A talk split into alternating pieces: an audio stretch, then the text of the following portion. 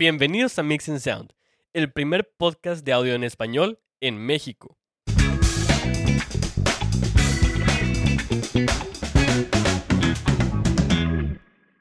Hola, ¿cómo están todos? Yo soy Hugo Vázquez y estoy aquí con Kenneth en otro nuevo capítulo de nuestro podcast de Mix and Sound. ¿Qué onda, Kenneth? ¿Cómo has estado? ¿Qué ha habido esta semana? Muy bien, gracias a Dios. Aquí andamos trabajando desde casa y oficina y alternando, pero pues todo bien, todo bien. Todo bien, sí, igualmente, digo, yo no estoy alternando mucho, estoy casi siempre en, eh, en mi casa, estoy, sigo en, home office. Aparentemente vamos a tener un poquito más de home office por están ahí subiendo los casos, pues ni modo, ¿verdad? Pero sí, pero sí aquí andamos echándole ganas. Exacto. Bueno, en unas noticias que tenemos para ustedes, dándole seguimiento a la noticia que nos trajo Hugo la semana pasada, eh, sobre un micrófono de Presonus comparativo o pues, pues muy parecido al PodMic. Eh, Shure acaba de sacar una, una, versión que se llama el Shure MV7, el cual es pues se parece bastante al, al famoso Shure SM7B, que es el, el, larguito negro que hemos visto pues, eh, pues en estudios o en eventos así tipo streaming o en, en, pues videos de música, etcétera. Y este micrófono es una comparativa hacia el PodMic y hacia el micrófono de Presonus. Simplemente pues varía el precio, ¿no? Y, también lo que tiene el Shure es que tiene entrada USB aparte de la XLR, lo cual lo hace más dinámico, ¿no? Para el uso. Entonces, eh, como les decía, el Shure está en 249 dólares aproximadamente, el PodMic en 99 y el Presonus está como en 130. Entonces, dependiendo del presupuesto que tengan, pues ya es la inversión que van a tener. Este Shure también viene en un color como grisecito, entonces, pues está, está muy padre para todo aquel que esté empezando en podcast o en, en streaming o en lo que sea que, que lo necesiten para este tipo de, de negocios, pero está súper, súper padre el micrófono. Súper bien, entonces ya tenemos una nueva alternativa, otra alternativa diferente para, para los micrófonos que ya habíamos mencionado, el PD70 de Presonus, el, el PodMic de, de Rode y ahorita se nos viene, eh, aparte del SM7B, pues el MV, el MV7, ¿verdad? Este, de, de Shure, estos últimos dos, entonces va a estar eh, muy, muy padre tener ahí diferentes, diferentes opciones para ver qué, qué podemos elegir y vamos a ver si, si, si tenemos alguna de esas, de esas opciones para poder eh, hacer una comparativa aquí con ustedes, que ustedes puedan ver, eh, escuchar más bien la diferencia entre cada uno de los micrófonos y poder decidir cuál comprar, ¿verdad? Tomando en cuenta siempre cómo se escucha y pues bueno, el sonido que nosotros queremos, al que queremos llegar, ¿verdad? Pero bueno, pues súper bien. Entonces, este, ¿cómo ves, que si empezamos ahora con el, con el tema del día de hoy? Vale, vamos a darle. Vale, como diría mi compa Kenneth, vale. Entonces, este, para el episodio. Como un amigo que tenemos. para el episodio del día de hoy, entonces, vamos a ver qué son, ¿sí? Y, y qué hacen las compañías de music publishing, que son las compañías editoras. Va, esto es parte de nuestra serie de negocios de la música que hemos tenido ahí cada tres, cuatro capítulos. Eh, tenemos un, un, episodio de esta, de esta serie. Ya vimos eh, una introducción a lo que es derechos de autor. Vimos un poquito de cómo hay dos ramas, el derecho moral y el derecho patrimonial. Y después de eso nos fuimos a las regalías. Así que es parte de lo, de lo más importante al momento de estar componiendo canciones, que nosotros queremos tenerlas en el público y pues queremos recibir algo a cambio, ¿no? Entonces esas regalías va a ser eh, los métodos por los cuales podemos recibir efectivo, ¿verdad? Dinero ahí en nuestra, en nuestra cuenta. Entonces veíamos ahí tres tipos de regalías, como las son las regalías mecánicas, regalías de ejecución pública y las regalías de sincronización. Entonces ahora vamos a ver cada uno ¿sí? de estos episodios que nosotros tuvimos. Mencionamos de vez en cuando eh, estas compañías, estas compañías editoras, estas compañías de music publishing. ¿sí? Entonces, estas compañías en realidad van a ser eh, parte importantísima en todo el proceso en el cual nosotros vamos a estar em, componiendo canciones. ¿sí? ¿Por qué? Porque el objetivo principal que van a tener estas, estas empresas, estas compañías editoras de música, va a ser ayudarnos a nosotros como compositores ¿sí? a poder recolectar las regalías que ya mencionamos, ¿sí? Los tres tipos de, regalías, juntarnos las tres y depositarnos a, nuestra cuenta. Y aparte de eso va a estar, va a ser mostrar activamente todas las composiciones, ¿sí? A las personas que sean clave dentro de la industria. ¿Sí? Entonces todo esto va a ser con el fin de que estas composiciones que ellos tienen en su catálogo, pues vayan a ser grabadas ya sea por intérpretes famosos o utilizadas en, en alguna película, como lo mencionábamos con la, con, con la gran este, canción de Kenneth de Hola, ¿cómo estás? Ahí para la de, para de Batman, se me hace que era, ¿verdad? Este, Joker. Para, para, para ahí, para, ya está para varias películas, entonces, este, igual para series de televisión o comerciales, este, publicitarios, ¿no? Entonces, estas Sí. compañías editoras de música van a ser importantísimas. Porque esta función, vamos a repetirla un poquito más para que se nos quede claro, la función principal de una editora, de una compañía editora, va a ser explotar todas esas canciones que ellos tengan que sean tuyas, ¿sí? Entonces, claro que ellos van a tener un montón de, de personas, van a tener un montón de, de compositores por ahí, van a tener, cada compositor pues va a tener una o varias este, canciones, ¿no? Firmadas con esta compañía editora. Entonces, ellas lo que van a querer va a ser explotar todo el catálogo, todo el catálogo que ellas tienen, va a ser promoverlo, ponérselo ahí a las compañías que estén utilizando o que vayan a querer utilizar eh, música de acuerdo a lo que a lo que estén ya sea produciendo de, de, eh, película, eh, comercial, etcétera, y para que ellos reciban ingresos de tu, de parte de tus regalías y dependiendo de lo que se firmó en el contrato, ¿verdad? Entonces va a ser parte muy especial, eh, muy importante para ellas, a la compañía editora, tanto como para ti como compositor. Muy bien. Inclusive, pues también pues, se vuelve un ganar-ganar, ¿no? Entre tanto la persona que, que tiene los derechos de la canción como autor y pues estas editoras, ¿no? Porque al final de cuentas, si con ese catálogo se promueven esas canciones este, para otros tipo de cosas, pues al final de cuentas los dos van a tener un porcentaje, ¿no? Donde van a obtener ese dinero, pues, de parte de la canción. Claro, y eh, es como cualquier empresa de servicio, te presta un servicio, tú tienes el servicio y, y tú les pagas, entonces va a ser, va a ser exactamente, exactamente igual. Vamos a poder tener el servicio de que ellos van a estar promoviendo esas composiciones nuestras a las personas que sean pues relevantes, ¿verdad? Se lo dices ahí a tu, a tu compa de la esquina, pues no vas a hacer nada con tu canción. este, entonces, pues bueno, ya con, con eso, pues ya se, ya se vuelve utilizada tu, tu composición y tú vas a empezar a recibir las regalías que, que te correspondan, ¿no?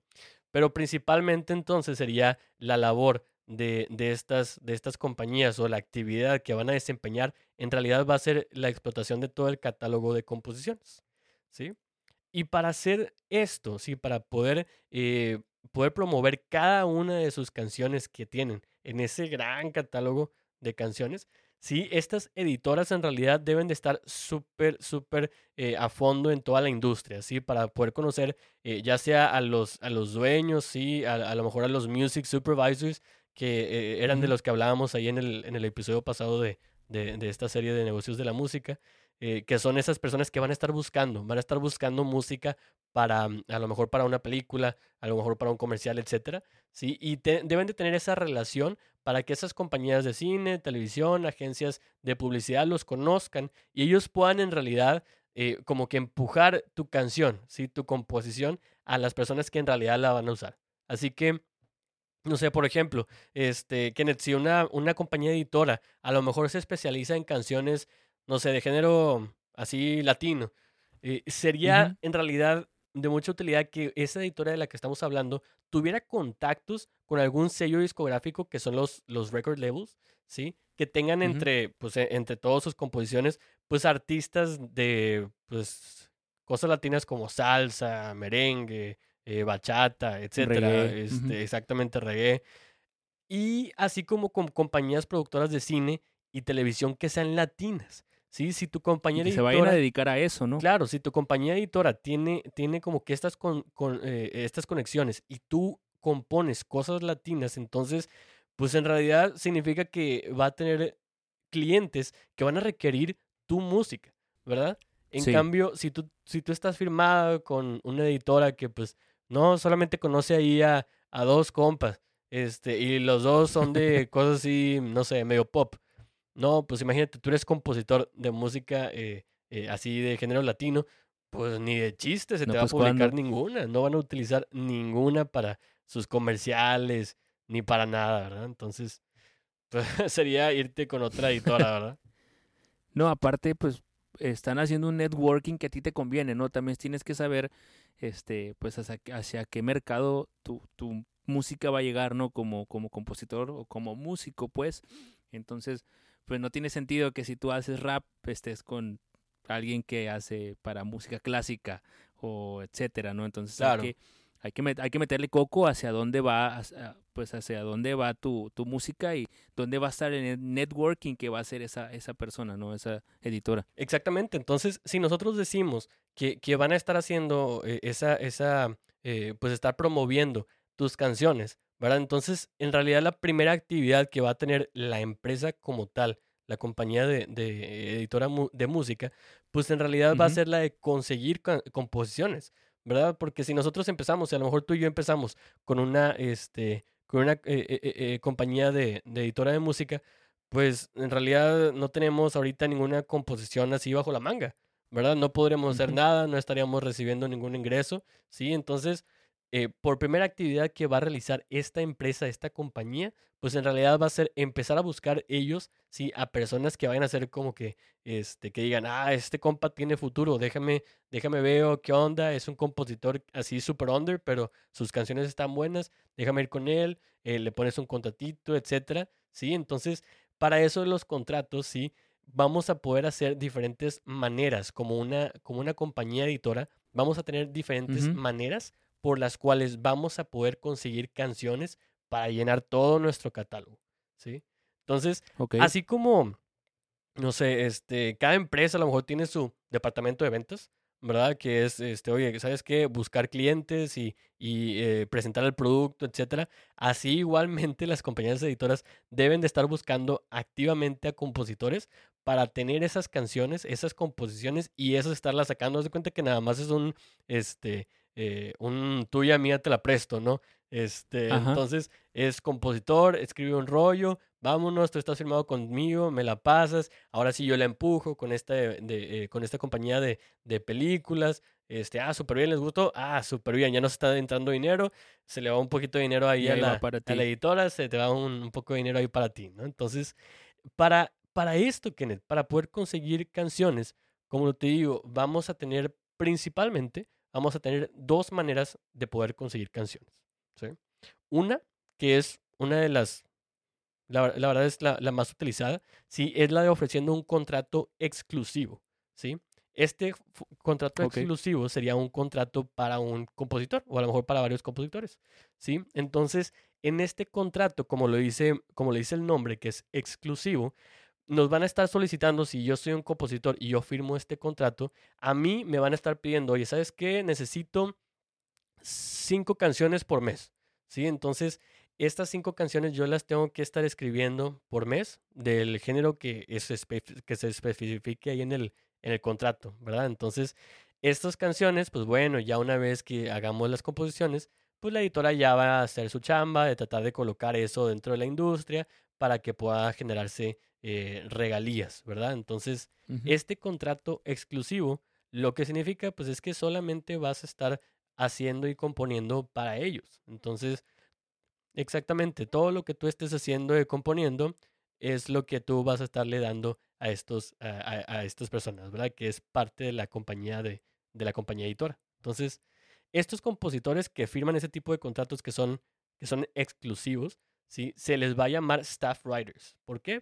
Porque son parte del staff, ¿sí? Es, pertenecen al staff de compositores ahí de la, de la editora, entonces, pues es, es como si fuera un trabajo como el tuyo y el mío, ¿sí? Es, es- tú estás trabajando para mí, entonces lo que sea que estás haciendo, pues es mío completamente, ¿verdad? Entonces ellos van a estar de, de, de sol a sol ahí escribiendo canciones y las canciones que ellos escriban, pues van a ser para esta, eh, para esta compañía editora, ¿va?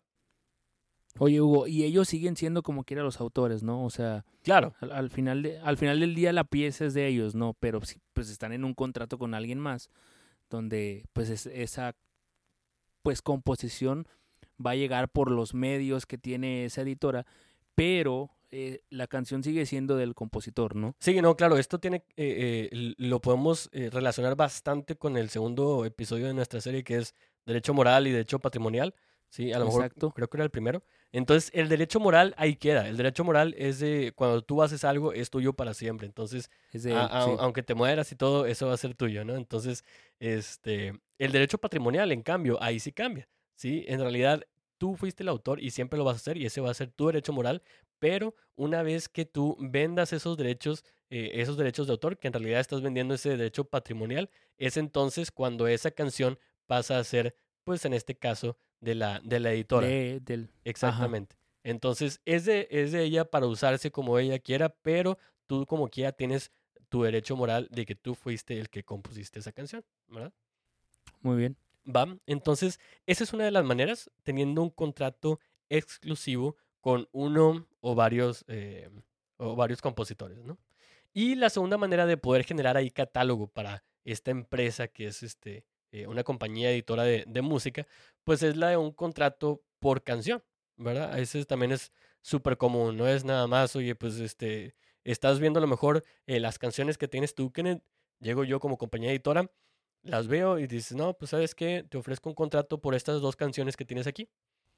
Y ya, se acabó, ¿sí? Solamente es eso y no vas a estar teniendo que ahí escribir a cada rato. Claro que si tú quieres estar componiendo a cada rato, eh, pues súper bien, ¿verdad? Claro. Porque tú tienes más cosas para, para mostrar.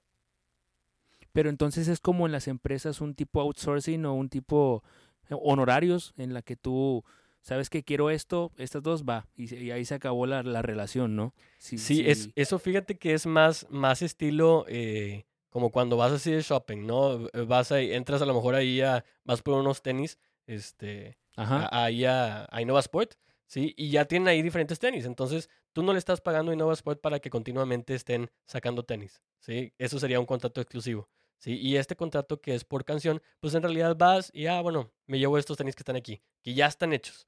Entonces, es como tú tienes ahí tus, eh, tus composiciones. Tú ya tienes ahí unas que te gustan, unas 5 o 10 hechas. Entonces, una vez que, que yo vea eso, ah, bueno, escojo yo así como si estuvieras ahí en el mandado o algo, me llevo esta y esta.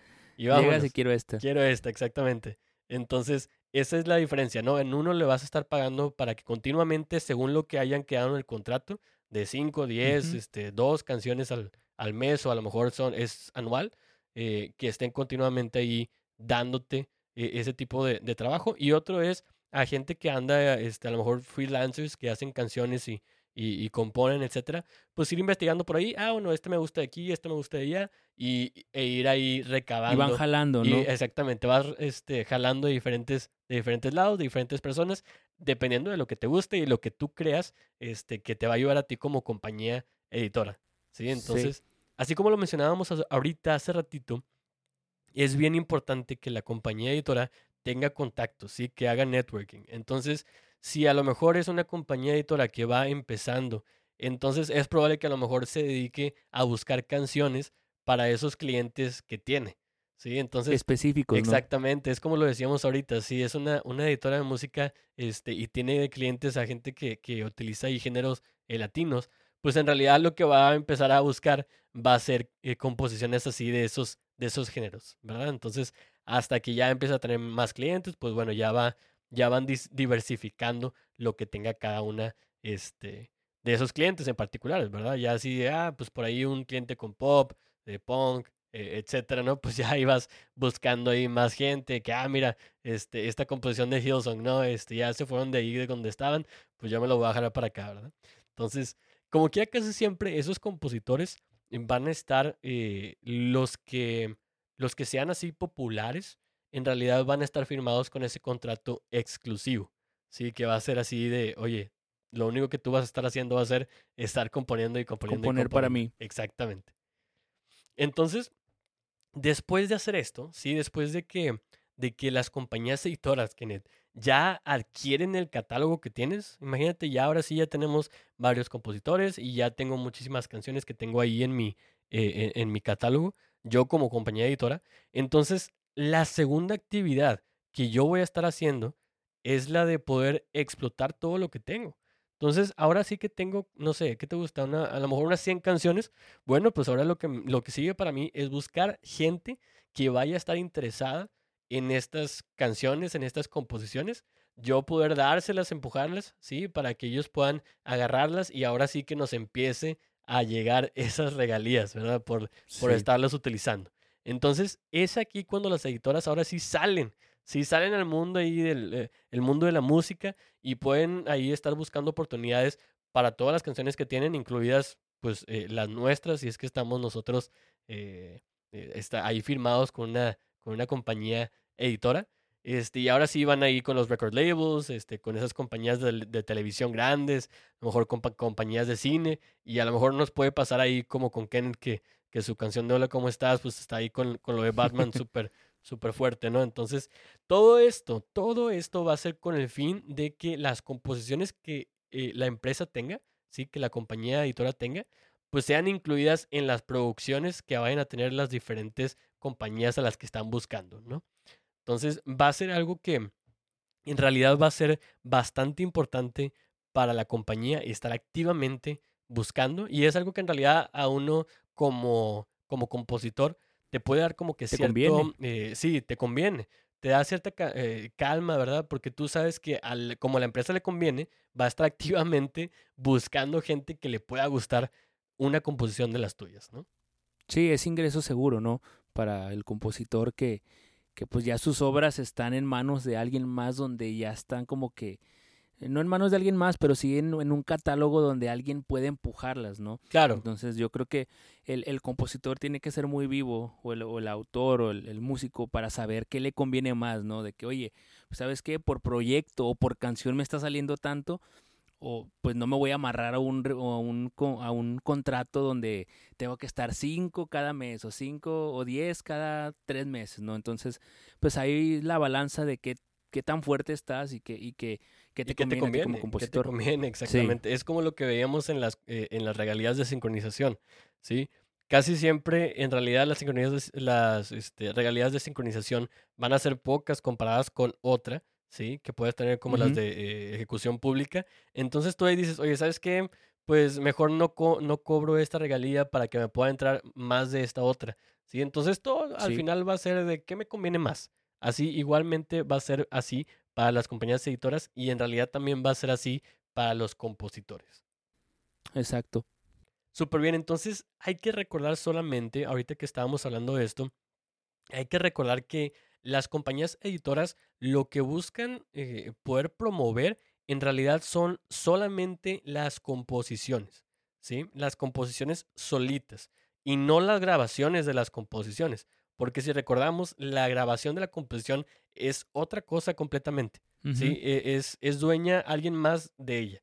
Es probable que a lo mejor el compositor, si la grabó, pues en realidad también es, es, el, es el dueño, ¿no? Pero casi Sí. siempre vamos a estar ahí este, teniendo la grabación, pues en un, a lo mejor en un estudio más grande, si ya somos un poquito más eh, conocidos, ¿verdad? Y ese estudio entonces va a tener esa, esa, este, esa grabación, ¿verdad? Entonces, pues va- vamos a poner un ejemplo nada más para que no se nos vaya esto este, por delante, ¿verdad? Por ejemplo, este, una editora a lo mejor buscará em, que, que Kenneth grabe una de sus canciones para el catálogo de esta editora, ¿no?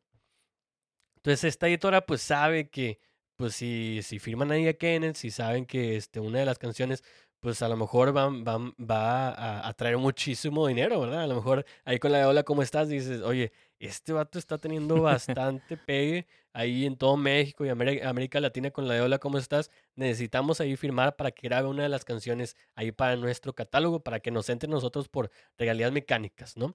Este, y bueno, pues a lo mejor la editora finalmente, finalmente, Kenneth, después de mucho ahí negociar y todo, pues finalmente ya hacemos este, que, que, que Kenneth grabe una de las canciones del que tiene el catálogo. Y pues bueno, pues el segundo paso puede ser que la misma compañía editora, ¿sí? Coloque esa canción en alguna película de Hollywood. Como lo que pasó con tu canción que, eh, ahí con la, con la película de Batman, ¿no? Una vez que ya este, grabaste Oye, eso. me van a demandar. Sí, una vez que ya grabaste esa canción de lo cómo estás, pues bueno, ya, ya eh, gracias a esa compañía editora que, que tuviste, entonces fue que pudiste empujar esa canción y poder llegar a una película así tan, tan, tan famosa, ¿no? Como es la película, la película de Batman. Entonces, obviamente, obviamente la compañía este, cin- cinematográfica de Hollywood, no, no sé cuál haya sido, que luego nos das ese, ese dato, este, pues en realidad va a querer utilizar en su película la grabación original, ¿sí? La grabación original que fue interpretada por, por. Entonces, en realidad, pues bueno, como lo aprendimos en otro, en otro episodio que tuvimos, sabemos que ese máster, ¿sí? Que es, es el, el, audio de esa, de esa canción, de esa Ajá. grabación, en realidad no le va a pertenecer al compositor. Al compositor lo único que le va a pertenecer es la composición en sí. Sí, esa grabación le pertenece en realidad a la compañía discográfica que, pues, que con la que estabas firmado, ¿verdad? Que que fue con la que grabaste esa canción.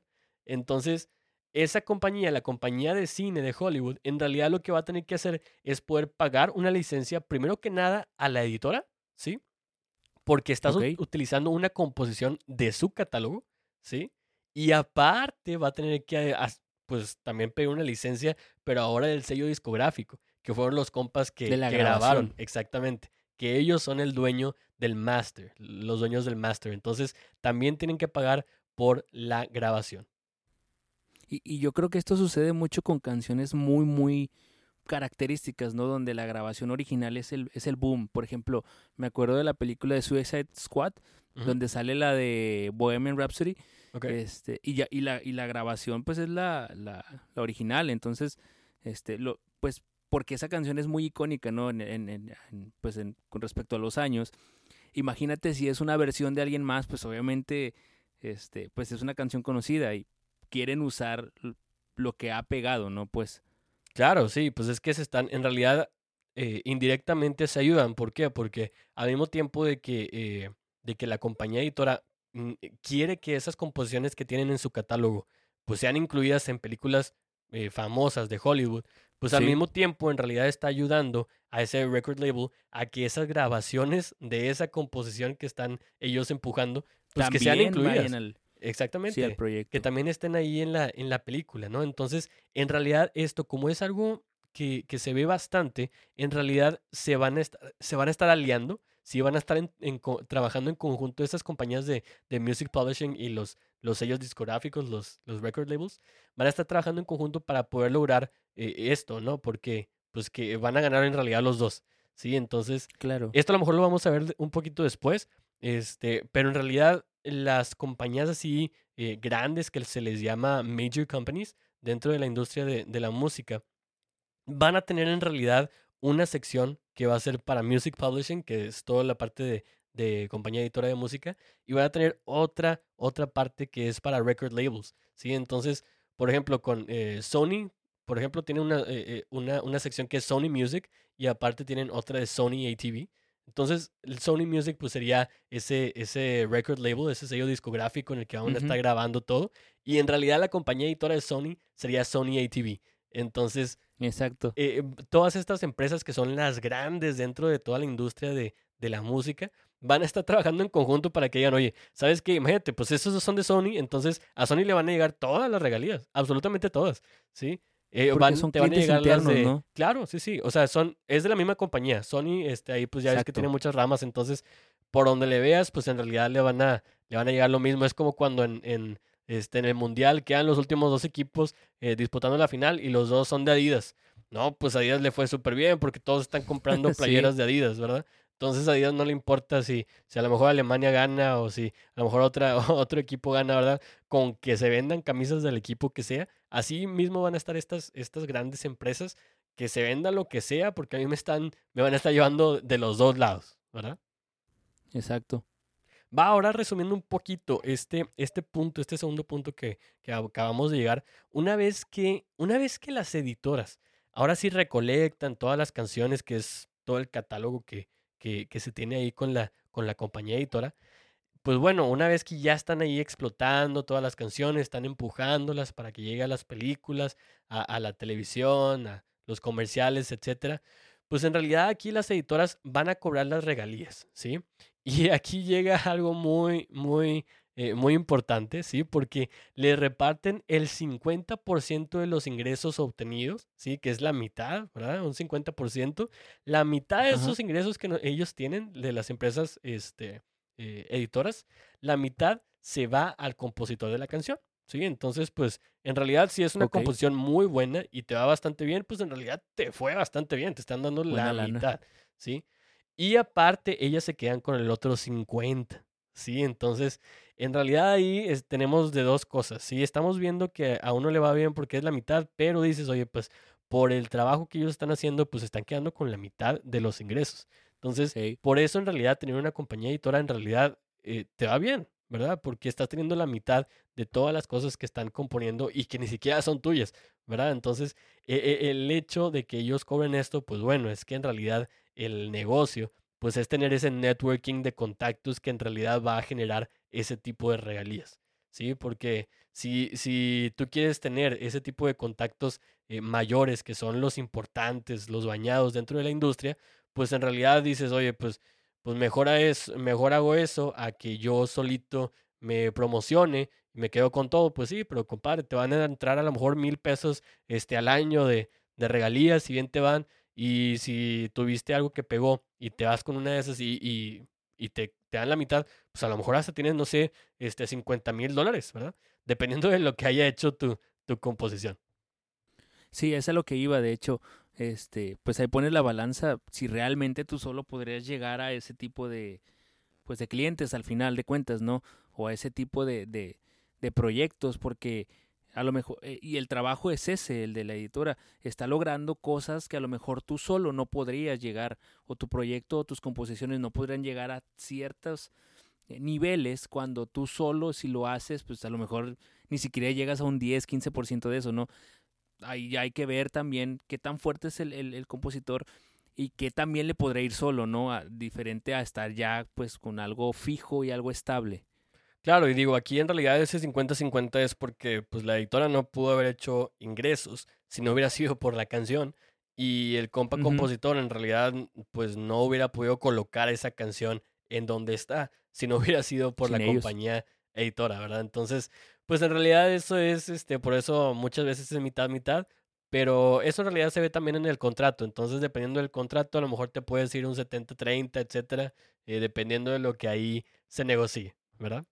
Entonces, ahorita ya vimos dos actividades que, que hacen ¿sí? las compañías editoras. Y la tercera actividad que va a hacer, que va a realizar eh, una compañía editora, va a ser que llevará a cabo nuestra editora será administrar, ¿sí? Administrar nuestras canciones. Esto es algo que a lo mejor es algo que se escucha simple, ¿sí? Que dices administrar nuestras canciones, pues bueno, pues, pues que a lo mejor nada más pues tengo dos, tres, pues, este, pues yo las administro solo, qué rollo, ¿quién, quién hace esa chamba para que me pague ahí?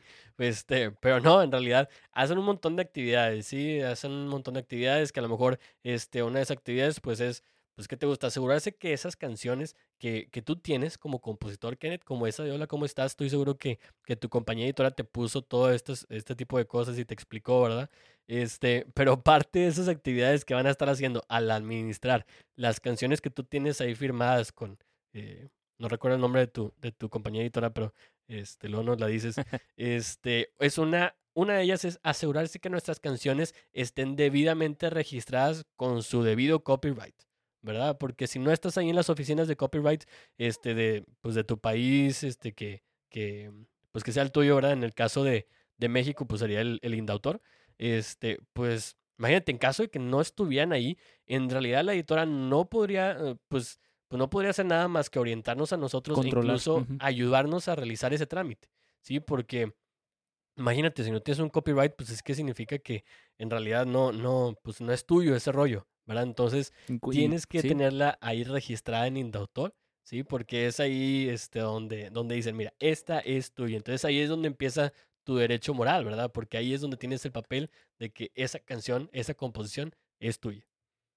Y fíjate, esa es una chamba súper importante y, y, a lo mejor no lo vemos eh, en, en, en, pues en, en, el momento en que lo hablamos o, o en que lo platicamos, a lo mejor dices, bueno, es que eso yo lo puedo hacer, bueno, pero es una chamba que te va a tomar tiempo, te va a tomar papeleo, te va a tomar un chorro de cosas que te va a ahorrar pues esta editora, ¿no? Entonces, aparte de que tienes que hacerlo bien, imagínate que te equivocas en algún proceso de este tipo, este, pues es mejor al, ya lo tienes asegurado, pues, y no es no es que se vea como que algo que no es importante o híjole, yo lo administro, pues no, ¿verdad? O sea, tiene su rollo y tiene su chiste, por eso mismo yo creo que es una de las yo creo que es un punto súper clave, porque al final de cuentas, si no tienes copyright, pues, compi, esa canción cualquiera la agarra y la deshace y la sube a todos lados y a lo mejor hasta la pierdes, ¿no? Va, sí, exactamente, te la escuchas, no tiene copyright, tú vas a Indautor y la registras, ya valiste. Y la, y ajá, ya valiste. ya, ya no es tuya. Sí, ya no estaba, entonces pues sí, te la robó, pues sí, pero pues... Pero bueno, en ese caso, entonces, este, te ayudan también a tramitar esas cosas, ¿no? A poder decirte, oye, pues si no tienes copyright, vámonos sobre la idea, porque, este, pues luego ahí se te ganan y eh, va a ser un, un ingreso menos para ellos, ¿verdad? Entonces, esa es parte de una de las actividades que hacen al momento de estar eh, administrando tu cuenta, ¿no?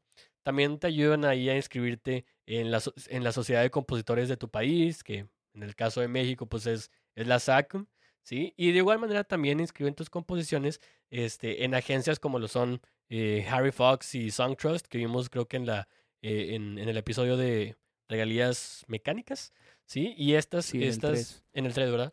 creo.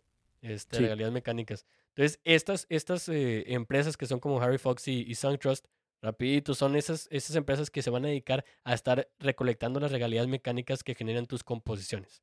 ¿sí? Entonces, te van a estar ayudando al momento de estar eh, administrando todas tus canciones, van a estar haciendo estas cosas y más, ¿verdad? Más cosas, eh, eh, registrando tus composiciones donde deben de estar y aparte poder asegurarse que tus canciones estén debidamente registradas, ¿verdad? Entonces, una vez que tú estás con una compañía editora, pues definitivamente hacerles caso en todo lo que ellos te digan en estos, en estas cosas. ¿Por qué? Porque ya llevan años ahí, esto, a, eso se dedican ellos. Entonces, mete, pues ahora sí, si vas empezando y, y, en realidad la estás armando mucho y ya estás ahí tratando de generar dinero con una editora, pues bueno, es de volada tratar de hacer estas cosas, registrarte y ya que empiece todo el proceso para que te puedan ayudar desde el inicio.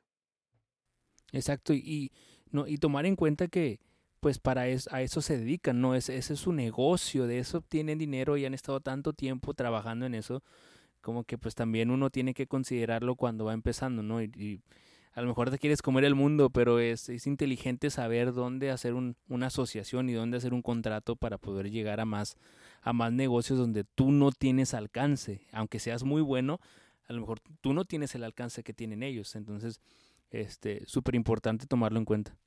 Claro, muy bien. Y luego, este, ahora sí que ya, ya estamos, empezamos en la compañía editora con esa, este, tratar de recolectar ese catálogo y poder tener, este, diferentes canciones, ¿sí? Y luego después de que ya tenemos esas canciones, eh, pues bueno, ahora sí explotar y utilizar esas canciones y después de eso, ahora sí administrarlas, como lo, lo acabamos de ver en estas actividades que están haciendo las, las compañías editoras pues entonces la siguiente actividad que ellos van a hacer va a ser la que más nos va a interesar a nosotros, que es la, la de cobrar regalías, ¿sí? Sí. Todo este rollo, entonces, ahora sí ellos se van a encargar de administrar y de ver, oye, pues, em, eh, si ellos registraron tu, tu, canción, tu composición con Harry Fox o Songtrust, ellos se van a encargar de que Harry Fox y Songtrust les den a ellos las regalías que, que juntaron, ¿verdad? Así como a lo mejor eh, también estás este, ahí con la SACM, la SACM también está eh, viendo por ti y recolectando regalías, entonces a ellos también les van a pedir, sí, esas regalías para que todo te llegue a ti y tú no tengas que hacer nada, sí, más que estar componiendo.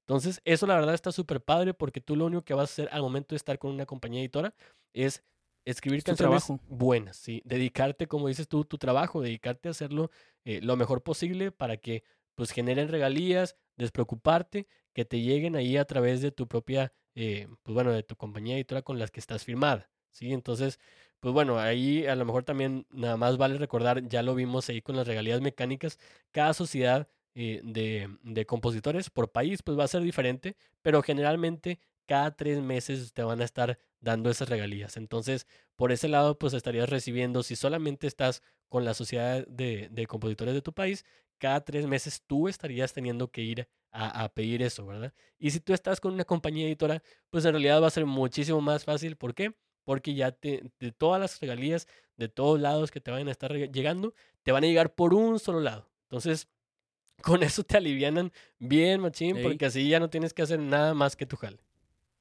Y, y, fíjate, yo lo relaciono mucho como cuando vas empezando una empresa, ¿no? Y que, pues, ok, primero, pues, no sé, por ejemplo, café, que empiezas a hacer café y tú haces las fórmulas y todo eso, las mezclas y lo empiezas a vender y lo empiezas a promocionar y empiezas a generar clientes y empiezas a contratar gente y luego empiezas a pagar facturas y empiezas a obtener el dinero de las de lo que tú haces, pero va a llegar un punto donde todo ese trabajo te va a comer, ¿no? Y tú necesitas también pues distribuir ese trabajo para tú poder hacer tu chamba, ¿no? Que pues si eres el que inventó eso, pues hacer básicamente nuevas fórmulas o hacer café diferente, ¿no?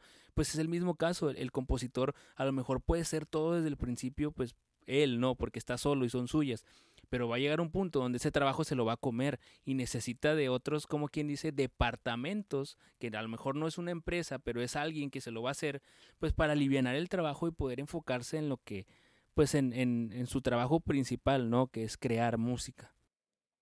Así es, y una vez que ya la editora recolectó todo el dinero que proviene de todos lados, ¿sí? Ahora sí lo que, lo que sigue que es que te pasen tu dinero a ti, ¿verdad? Entonces, todo esto va a ser... Lo más importante. Eso es lo, eso es lo más importante, ¿verdad? lo que, lo que uno quiere, ¿verdad? Que nos llegue ahí la lana. Entonces, esta lana, pues bueno, va a llegar de acuerdo al contrato que, que se firmó, ¿sí? Generalmente el, el, el estándar, como lo mencionábamos ahorita, el estándar dentro de la industria es ese 50 y 50, de 50% a la, a la editora y el 50% eh, a ti como, como compositor, ¿verdad? Pero este contrato que, que, que, tú firmaste, sí, en el que se, ya se define pues cuánto le llega a cada quien, pues ese sería ese publishing deal, se le llama dentro de la industria. Entonces va a ser ese, ese trato ¿sí? de publicación, ese trato de que tienes con la, con la editora y con el que ya va a estar diciendo, pues bueno, este, a lo mejor recolectaron 3 mil dólares en regalías, este, eh, pues bueno, correspondiente a, a, la parte de la, de la compañía editora, pues les tocan 1.500, 1.500 dólares y pues a ti te tocan 1.500 dólares, ¿verdad?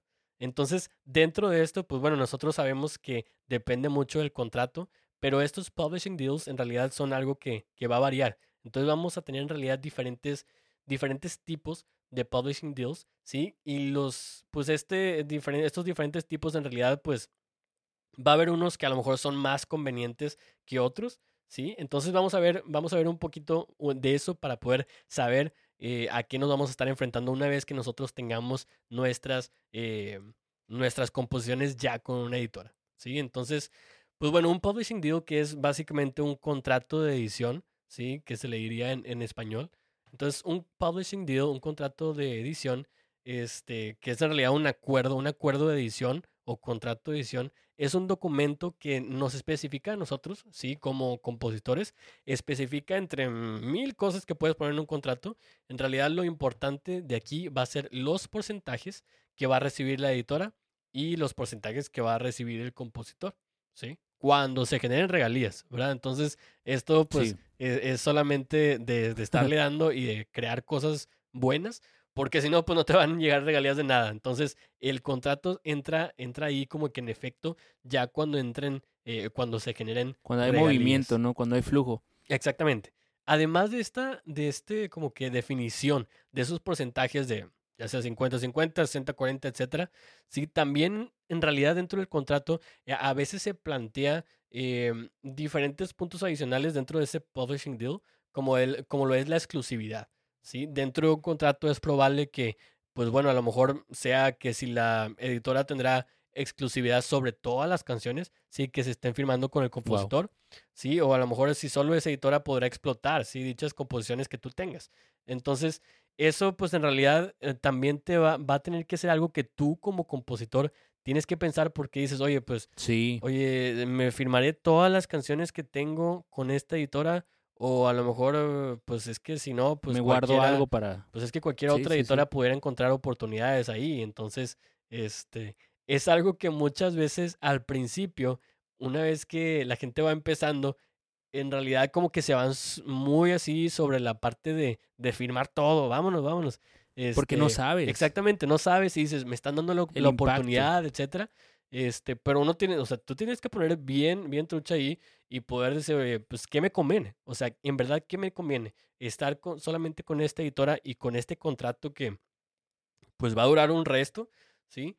O bien a lo mejor, este, pues, firmarle un poquito más así light y poder estar ahí como que más flexible si, si puedo irme con otra, etcétera. Entonces, es algo que en realidad tenemos que tomar en cuenta desde el principio para que después, ya cuando en realidad... Eh, no salga contraproducente. Sí, porque a lo mejor esas composiciones van a ser eh, famosas, ¿verdad? Entonces, imagínate, te quedaste solamente con ese contrato o algo y es donde empiezan todos los problemas y... Eh, porque o sea... Y qué difícil. Sí, sí, sí, es difícil, porque mete, si el contrato no fuera exclusivo, una misma canción en realidad pudiera estar firmada por varias editoras simultáneamente, ¿sí? Entonces, cada una de ellas en realidad estaría buscando oportunidades para poder empujar esa canción más adelante ahí en diferentes lados, pero en realidad cada editora cobraría únicamente las regalías que, que le estarían correspondiendo.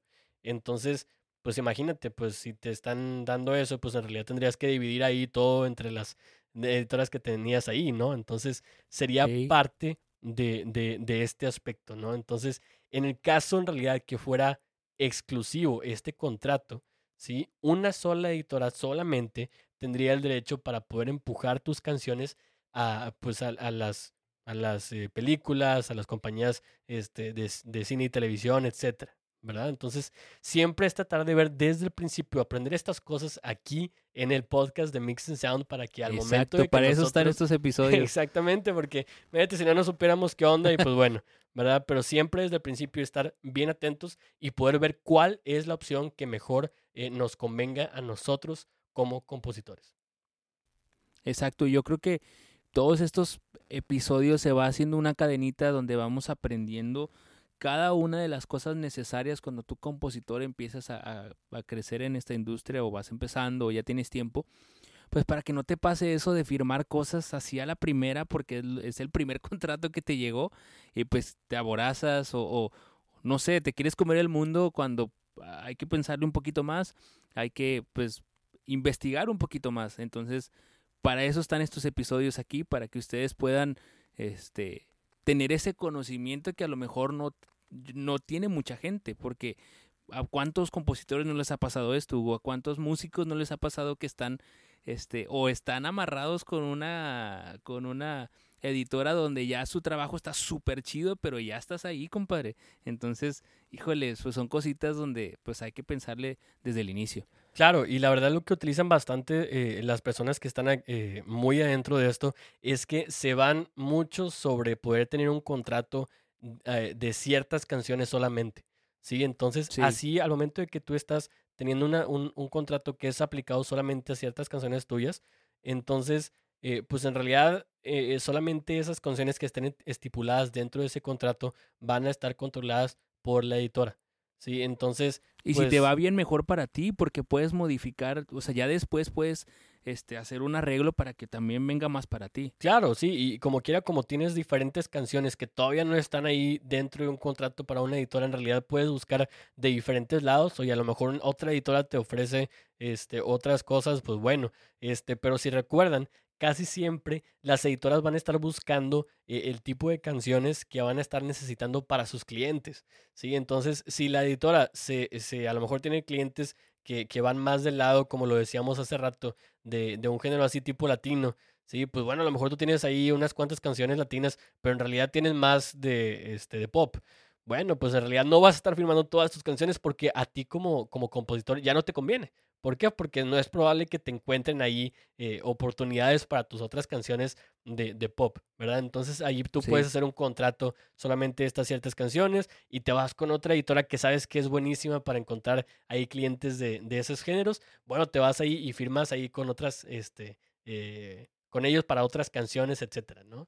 Entonces, eso es parte de lo que vamos a estar viendo dentro del contrato, así también como, este, como la vigencia, ¿sí? En este caso es algo también importante porque va atado ahí al, al punto número uno. Si tú te, te fijas ahí este, e, en la vigencia, y es decir, pues la vigencia es básicamente nada más durante cuánto tiempo va a estar ahí la editora pudiendo ahí controlar y administrando las canciones. ¿sí? Entonces, este, imagínate que te eches ahí eh, una vigencia de por, ¿qué te gusta? Por 10 años que, sí, del contrato. Bastante. Y, y, hiciste ahí de todas tus composiciones, no te fuiste por canciones.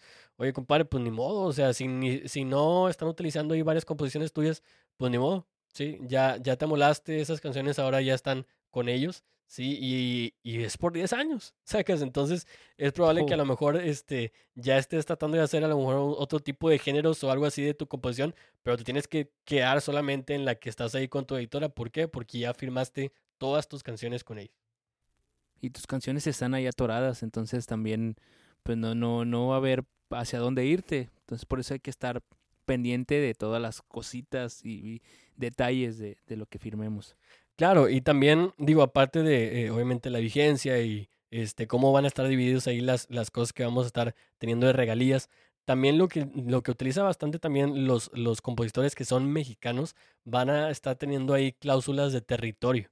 Entonces, muchas veces van a estar firmando contratos con, eh, con compañías editoras eh, que solamente sean válidos aquí en México, ¿sí? aquí en México donde estamos, pero para que esto sea que puedan utilizar otra editora en Estados Unidos, ¿sí? O otra editora eh, en Colombia, en Chile, etcétera. Entonces, eso la verdad va a ser algo muy importante y va a ser algo que te va a ayudar bastante si quieres estar como que segmentando por país, ¿verdad? Porque este, vas pues, a diversificar. Vas a estar diversificando, exactamente. Entonces, cada una de estas editoras, pues en realidad es probable que tú puedas sacar un contrato muy diferente, ¿sí? Al que te puede dar solamente una. Entonces va a ser algo muy padre tener como que esa diversificación de cómo están eh, tus, tus composiciones y poder tener, oye, pues bueno, para México estoy con esta y a lo mejor tienes algo un poquito más ordenado, ¿verdad? No, y, aparte, pues eh, como en todo negocio buscas diversificar tus ingresos, ¿no? Y, no buscas que se encierren en una sola fuente. Entonces, pues también hay que estar pendiente en eso como cualquier empresa, ¿no? Eh, cualquier trabajo que tú hagamos, inclusive si tú empiezas a trabajar y hacer una empresa de, no sé, vendiendo tacos o vendiendo jugos o una empresa ya una de programación, pues vas a ver cómo diversificar, ¿no? Que no todo se quede en un solo mercado. Sí, eso es, eso es la verdad muy importante porque este, si no, imagínate, se queda todo un, con un mercado, como dices tú, Kenneth, este, y, y ahí ya no, ya no te va este, a ayudar bastante, ¿verdad? Entonces, siempre hay que tratar de tener como que diferentes cosas y siempre que estamos viendo un contrato, la verdad es pensarlo bastante porque pues muchas veces son un montón de páginas y, y, leerlo. Leerlo, claro, imagínate, no, no lo lees, te echas ahí unas cuantas este, palabrillas o algo, te echas una hoja entera. Vámonos. Este, y a lo mejor ahí te decía, ¿sabes qué, compadre? Va a ser este 90-10 firmaste y valiendo que eso, ¿cuánto dura? 20 años, su mecha, no, pues, entonces, imagínate, pues ya, ¿verdad? Ya, ya se te va el rollo y pues, pues ni modo, ¿verdad? Entonces, esto va a ser parte de lo que nosotros vamos a estar viendo, ¿sí? En estos publishing deals. Entonces, en estos diferentes tipos de contratos, ¿sí? Que un publishing deal es el contrato, como lo acabamos de ver eh, anteriormente, pues en realidad vamos a estar viendo ahí diferentes cosas. Entonces, primero que nada, hay que recordar que cuando un compositor, ¿sí? Crea una canción, inmediatamente esta persona como Kenneth con su canción de, de Hola, ¿cómo estás? Es el único dueño, ¿sí? Es el dueño del 100% de la composición, ¿sí? Entonces, este 100% en realidad, pues bueno, se va a dividir automáticamente en dos partes el 50% del compositor y como lo decíamos ahorita, 50% para el editor, que va a ser esa compañía. Entonces, en realidad, pues bueno, imagínate, si el compositor decide no trabajar con ninguna, sí, editora, a lo mejor tú que, no sé si tuviste una, una editora, o si lo hiciste tú solo. Este, pues mira, hay que checar primero porque en esa canción dice cuál es. hay que checar, hay que checarlo ahí, a lo mejor alguien más la, la registró. Este, pero ahí, por ejemplo, si el compositor aquí, Kenneth, decide no trabajar con ninguna editora, si, o sea, no, no quiere que lo ayuden ahí para explotar ahí sus canciones ni nada, pues este, si va a hacer todo ese rollo, pues él será el único dueño de las dos partes. Sí, en realidad el 50% que pues que obviamente le corresponde como compositor y aparte el 50% que les corresponde al editor. ¿sí? Entonces es algo que si nosotros podemos hacerlo, en realidad eh, vamos a tener ahí varias, varias actividades. Después vamos a ver eh, cómo le podemos hacer para, para tener nuestra propia eh, mini empresa ahí de, de, de editora de música. Pero si hacemos este trabajo, pues obviamente nos va a dar el 100% a nosotros, porque estamos haciendo la labor de promoción y, y de todo.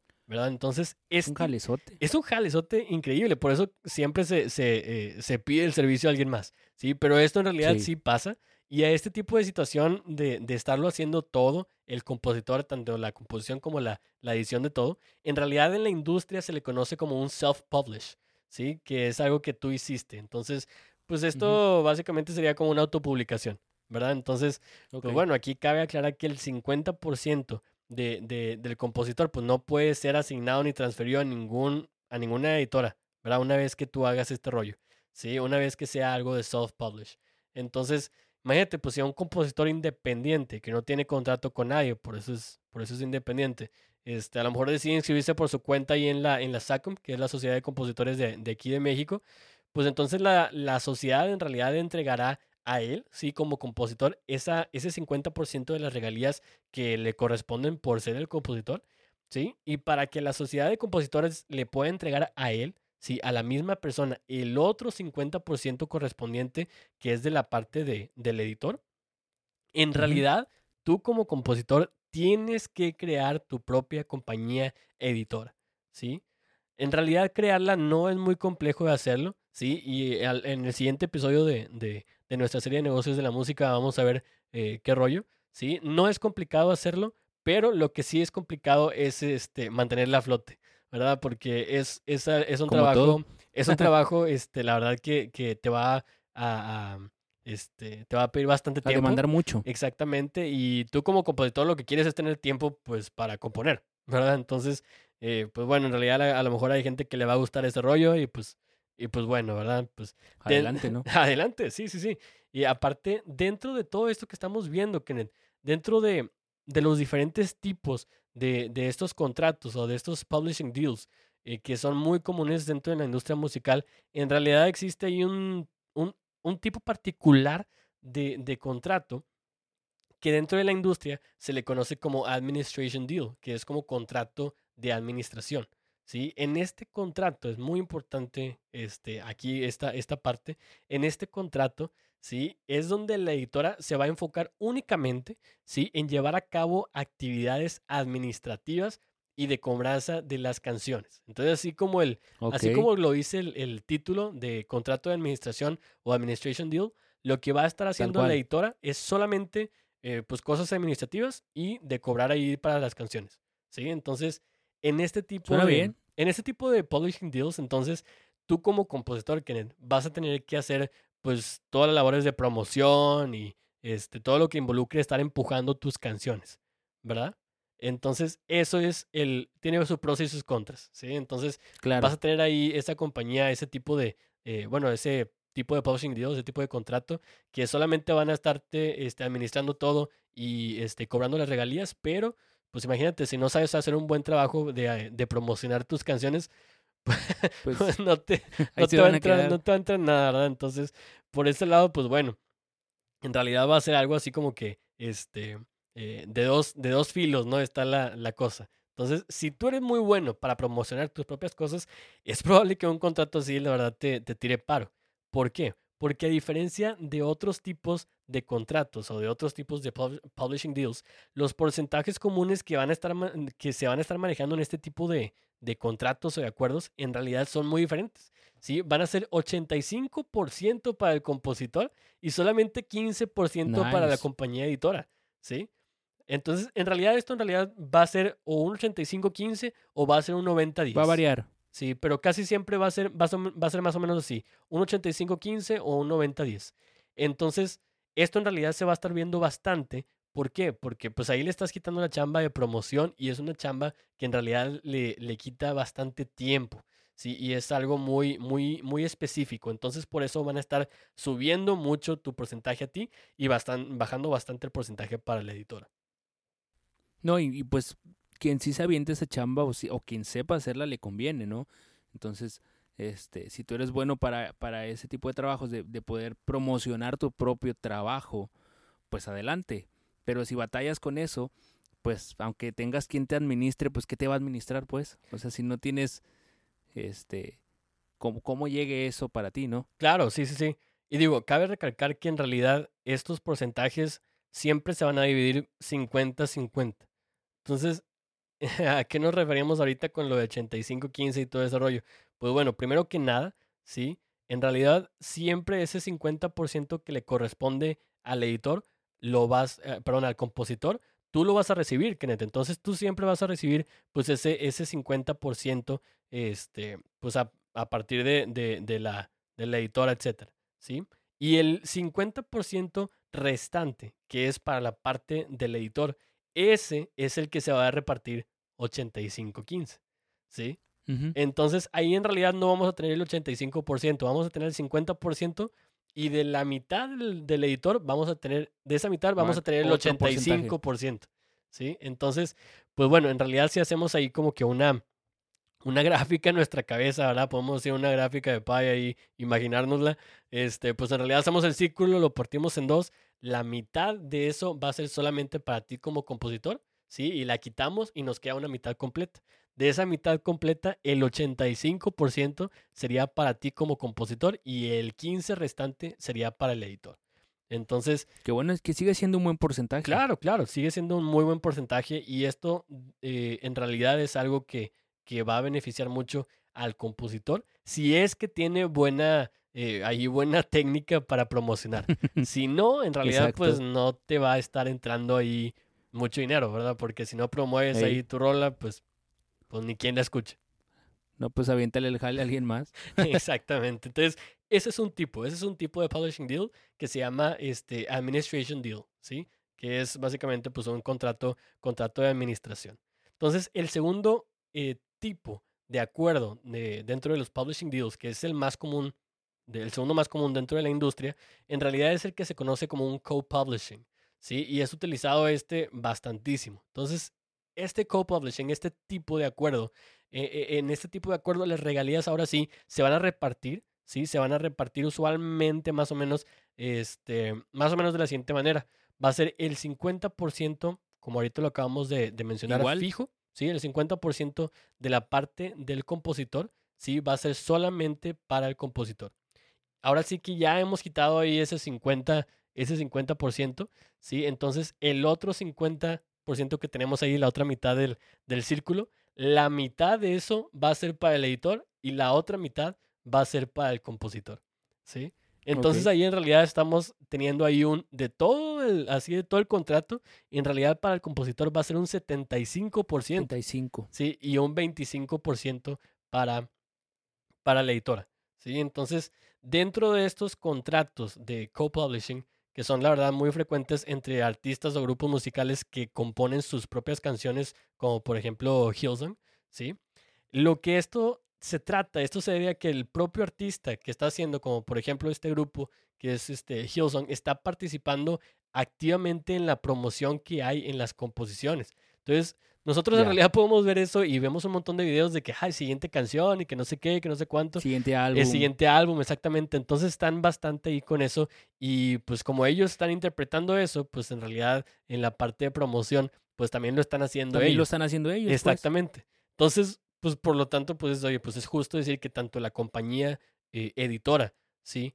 Como el artista, en, este caso Hillsong, están copublicando las composiciones, ¿sí? Entonces, como los dos están haciendo ese, esa labor, esa tarea de poder eh, promover esa composición, entonces por eso se le llama co-publishing y por eso se van a estar dividiendo la mitad. El pastel. La mitad del pastel que, que le corresponde a la editora, ¿sí? Eso se le van a estar, este, eh, pues dividiendo, ¿no? Entonces, dividiendo. Eso en realidad también va a estar, va a estar muy, eh, muy padre, ¿no? Si tú tienes un grupo que en realidad se está involucrando bastante, vas a poder hacer este tipo de, de acuerdo, este tipo de contrato, como lo es el, el co-publishing deal. No, y pues inclusive, pues si lo vemos como Hilson, pues es un negociazo, ¿no?